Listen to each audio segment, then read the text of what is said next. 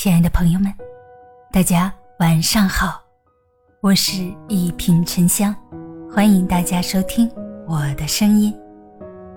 女人在婆家最大的底牌，其实不是有钱，而是有这三样。婚前婚后对于女人来说是两种完全不同的生活状态。婚前的女人可能肆意自由，所有的事情。都是自己做主。婚后的女人嫁到婆家，来到一个新的环境，可能就会从之前的热情开朗变得小心翼翼。结婚后的女人需要的就是一份在婆家挺起腰杆的底气。但是别误会，女人在婆家最大的底牌并不是钱，而是这三样东西。一。丈夫对你的爱，在婆家和婆婆置气和妯娌争长短，这些其实都是毫无意义的。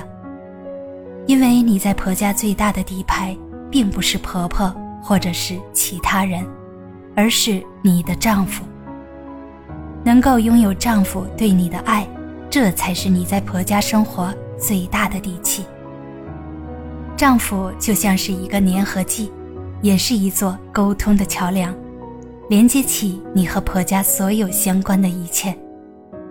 而这座桥梁是否能够真正起到它的作用，这就是你在婆家生活质量的保证。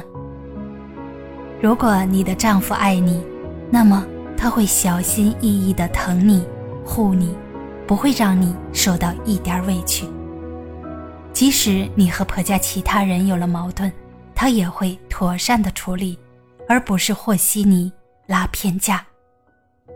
因为你在婆家是一个新人，但是婆家却是你丈夫生活的环境，很多事情由他出面去处理，会比你出面处理结果要好得多。